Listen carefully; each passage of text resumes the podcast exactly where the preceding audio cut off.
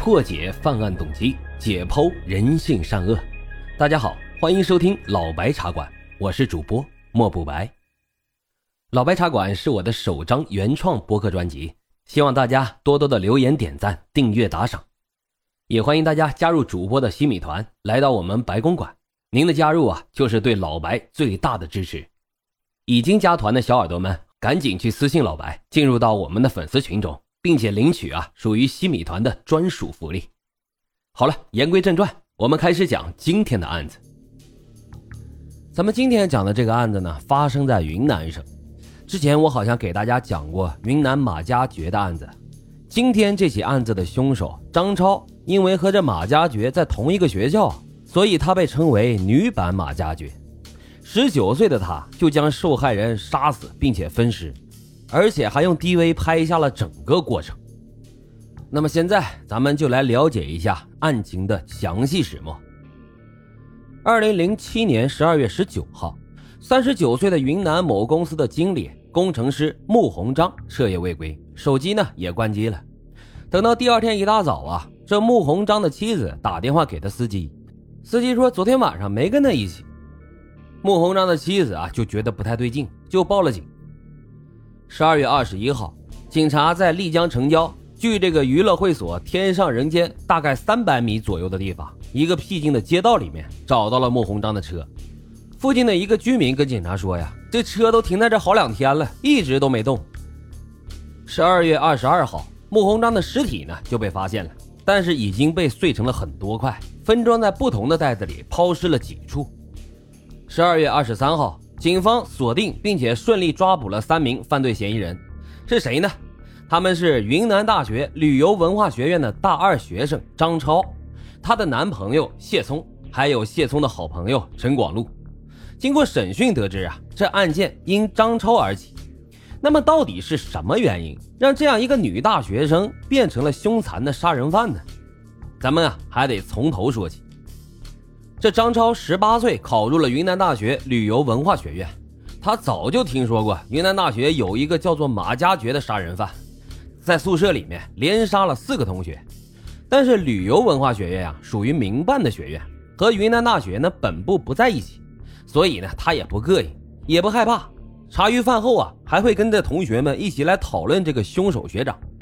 这张超是北京人，家里啊并不富裕，大学开学前不久。他父母所在的那个煤矿企业就没有煤可挖了，处于一个倒闭破产的状态，所以家里的经济条件啊也是一落千丈。张超每年的学费加上生活费，还有一些其他的开销啊，在两万块钱左右。这要放在以前，他父母还能勉强对付，可是现如今啊，这对他这样一个本来就不富裕的家庭来说是个大数目。所以进入大学后，为了减轻家里的负担。同时啊，也为了让自己的大学生活质量更好一点。这张超每天呀，除了按时上课以外，会想方设法的去做一些兼职。可是几个月时间下来，张超发现，普通的兼职挣钱太少了，一个月几百上千的够干嘛呀？对喜欢买化妆品和泡吧的这个张超来说，那完全是杯水车薪啊。可是后来一个偶然的机会。张超因为这个长相甜美啊，长得挺漂亮，这小姑娘得到了去这个丽江高档会所“天上人间”兼职的机会。说的直白一点啊，就是去里面当这个陪酒小姐。那工作工资啥的肯定高了，不光这个基本工资哈，客人的消费提成还有这小费啊，那也是笔可观的收入。最初啊，张超还给自己立了规矩，说我只陪这个客人喝酒唱歌，我绝对不出台。但是你身处那种烟花场所啊，想要做到出淤泥而不染，谈何容易？张超啊，终究还是没有抵住诱惑。他在天上人间兼职两个月之后，被学校发现了，而且啊，还上报了当地的文化部门。这文化部门呢，就出面，娱乐城方面啊，也不敢再用在校学生了，所以这张超就离职了。但是在这短短的两个月时间里，他却遇到了可以改变他一生的两个男人。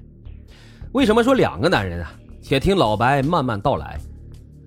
这第一个男人呢，也就是本案的死者穆鸿章。在家人的眼里，穆鸿章他是个好丈夫，也是个好父亲。他虽然出生于农村，但是靠着自己的努力考上了大学，然后一步步成长成为了当地小有名气的工程师。许多朋友或者是同事啊，都尊称他一声“穆工”。穆鸿章成功以后啊，没有像别人一样抛弃发妻，甚至于除了出差以外，他几乎从不在外过夜。每次要是应酬晚归的话，他都会提前给妻子打电话报告一声。可是实际上呢，这穆鸿章本人啊，和他在妻子面前表现出来的人设那截然相反。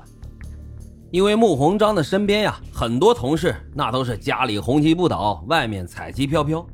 这看得多了，他自然也就有些心动了。只是相较于其他人，他更加谨慎，是绝不允许这种事情破坏家庭。他也不会伤害妻子的心，哪怕是一点儿都不行。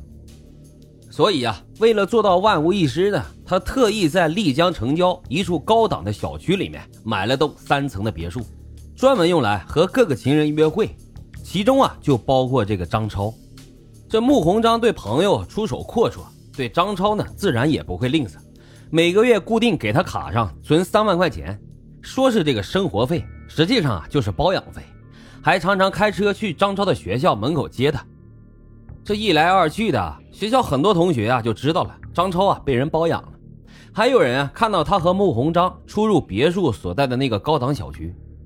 这张超从天上人间离开后啊，收入锐减，全靠穆鸿章的经济支持，所以这样才能维持以前他那样的高昂的消费水平。